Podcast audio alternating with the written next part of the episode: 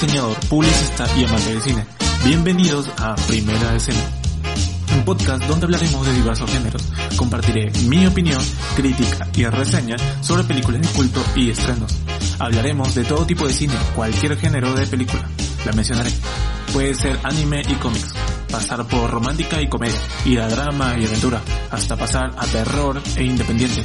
Acompáñame a ver diferentes tipos de vista sobre las películas de hoy en día y las películas pasadas que tanto recordamos. Pero puedas quedarte que en poco nos embarcaremos en esta aventura. De paso les doy mi opinión sobre este séptimo arte tan bello como la vida misma. Empecemos. Bienvenidos a todos a Primera Escena, donde esta vez hablaremos de la última película estrenada en cines de mi personaje de cómics favorito, Man of Steel, estrenada en 2013 por el director Zack Snyder, quien anterior a esa nos había traído películas como Watchmen, 300, Soccer Punch, El Amanecer de los Muertos, entre otras. En esta ocasión le dieron la oportunidad de llevar a la pantalla grande al padre de los cómics, al modelo de superhéroe por excelencia, Superman. Es entonces que se dio pie al cast, donde como personajes principales tenemos a Amy Adams como Lois Lane, Michael Shannon como General Zod, el gladiador de Russell Crowe como Jor-El, Diana Lane como Martha Kent, Lauren Fishburne como Perry White y Henry Cavill como Superman.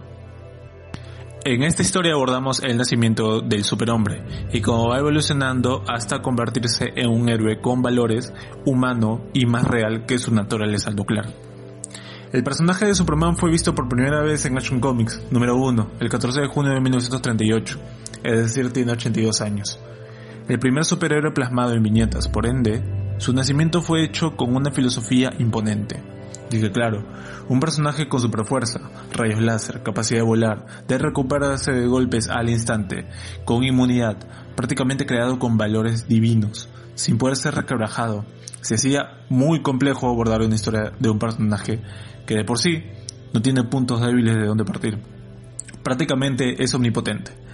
Entonces, en esta adaptación no podía ser esa la situación.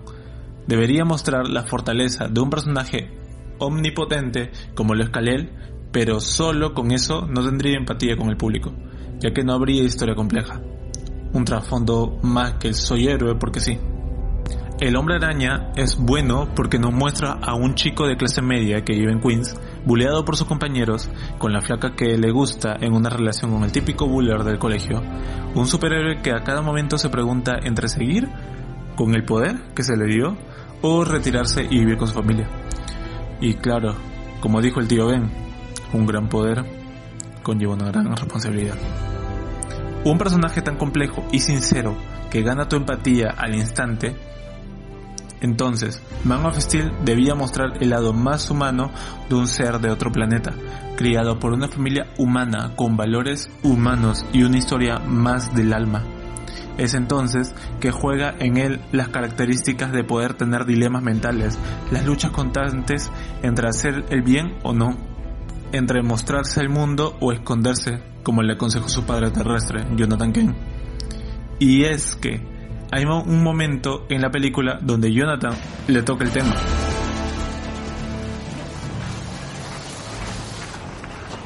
¿Te hirieron? Sabes que no pueden. No, no me refiero a eso. ¿Estás bien? Yo quería golpear a ese niño. En verdad quería golpearlo. Yo sé que sí. Digo, una parte de mí quería que lo hicieras, pero... ¿Te habría sentido mejor? Tendrás que decidir en qué clase de hombre te convertirás porque... Quien sea ese hombre, bueno o malo, cambiará al mundo. Y es con eso que Clark adquiere una personalidad más reprimida, sobreviviendo pero no viviendo, haciendo lo que tiene que hacer en el momento, sin destacar, sin brillar, todo a escondidas. Pero llegó un momento que ya no podía hacer eso más. Entonces, ese es otro cambio de sus orígenes. Aunque el Superman inicial de los cómics de la Edad de Oro nos presentaba a un superhéroe, o mejor dicho, un Clark Kent masoso, tonto y lento, en esta tenemos un Clark reprimido por saber quién es, pero inteligente, sin desmerecer historias escritas pasadas o del cine. Christopher Reeve fue un ícono del cine como Superman en su tiempo. Nos presentó a un superhéroe más clásico, de viñetas, con una historia más directa, una maravilla para todo fan de los cómics. En esta, Zack Snyder nos plantea a un Superman más humano.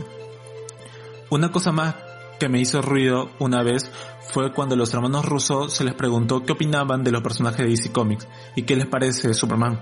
Su respuesta fue, cuanto más poderoso es un personaje, más difícil es traerlo a nivel narrativo.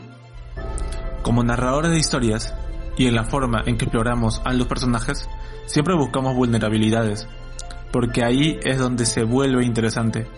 Son superficialmente interesantes en cuanto a su fuerza, pero son mucho más profundos cuando encuentras donde no la tienen. En general, cuanto más poderoso es un personaje, más complicado es. Y es justo eso lo que esta película resuelve en tres puntos. Uno, su omnipotencia. Dos, humanizar los ideales. Y tres, el dilema interno. Si bien un granjero como Jonathan Kent nos mostró lo frío que debe ser en ocasiones, o reprimido para tomar decisiones que protejan a las personas que amas y cuidarte a ti mismo, Jorel, como científico de una raza más avanzada, nos muestra su relación con Clark y lo que sacrifica todo para que él viva, y le da la oportunidad de que sea la esperanza de millones de vidas más. Y hay unas palabras en el tercer tráiler cuando Clark está a punto de volar donde escuchamos la voz de Llorel diciéndole a Clark. Tú le darás a la gente un ideal al que podrán aspirar. Ellos te seguirán, pero tropezarán y fracasarán.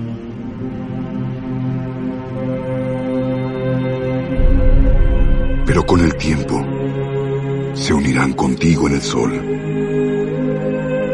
Con el tiempo, los ayudarás a lograr maravillas. Entonces, con todo esto y Clark conociendo su lugar en la Tierra, llega Zod, un militar radical que haría lo que sea para salvar su pueblo, a su gente, a costa de nuestras vidas. Pero con esto dime tú qué harías. Si tuvieras una oportunidad para salvar tu mundo, ¿lo harías? Así cueste la de millones en otra parte del universo. Justo eso.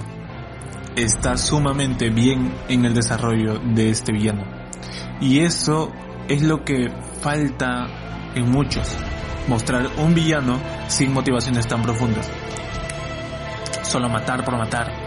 O por el simple hecho de ser malo. Aquí no. Él quiere salvar a su pueblo. Inicialmente va con Clark y le dice, o bueno, le pide su apoyo. Y es ahí donde Clark se enfrenta al dilema más fuerte de esta película. Y es matar a la humanidad con la que fue criado toda su vida para dejar vivir a su mundo por naturaleza o dejar morir a su tierra y quedarse con los que le dieron una vida. Es algo muy fuerte personalmente. Y es ahí donde Superman afronta su primer problema, pero luego lo entiende. Y le responde diciendo que Capitán tuvo una oportunidad para vivir. Y la desperdiciaron. Aceptando la muerte de su tierra como tal y dándole otro día al que lo adoptó.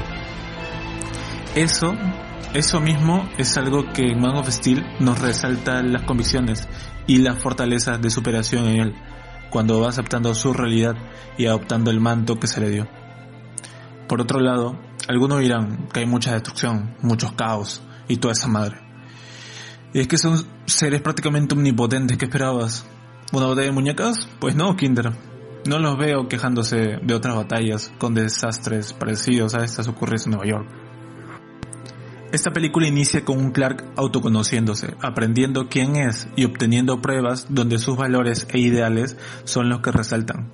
Y para esto tenemos una gran y maravillosa banda sonora, dirigida por Hans Zimmer, compositor famoso por haber hecho las bandas sonoras de Interstellar, Gladiador, Inception, The Dark Knight, una eminencia en bandas sonoras. Y aunque el tema de John Williams de Superman es icónica, nos plasma un Superman más de antaño y de otra era en cambio, esta banda sonora nos transporta al crecimiento de Clark y los pasos que lo llevan a convertirse en Superman.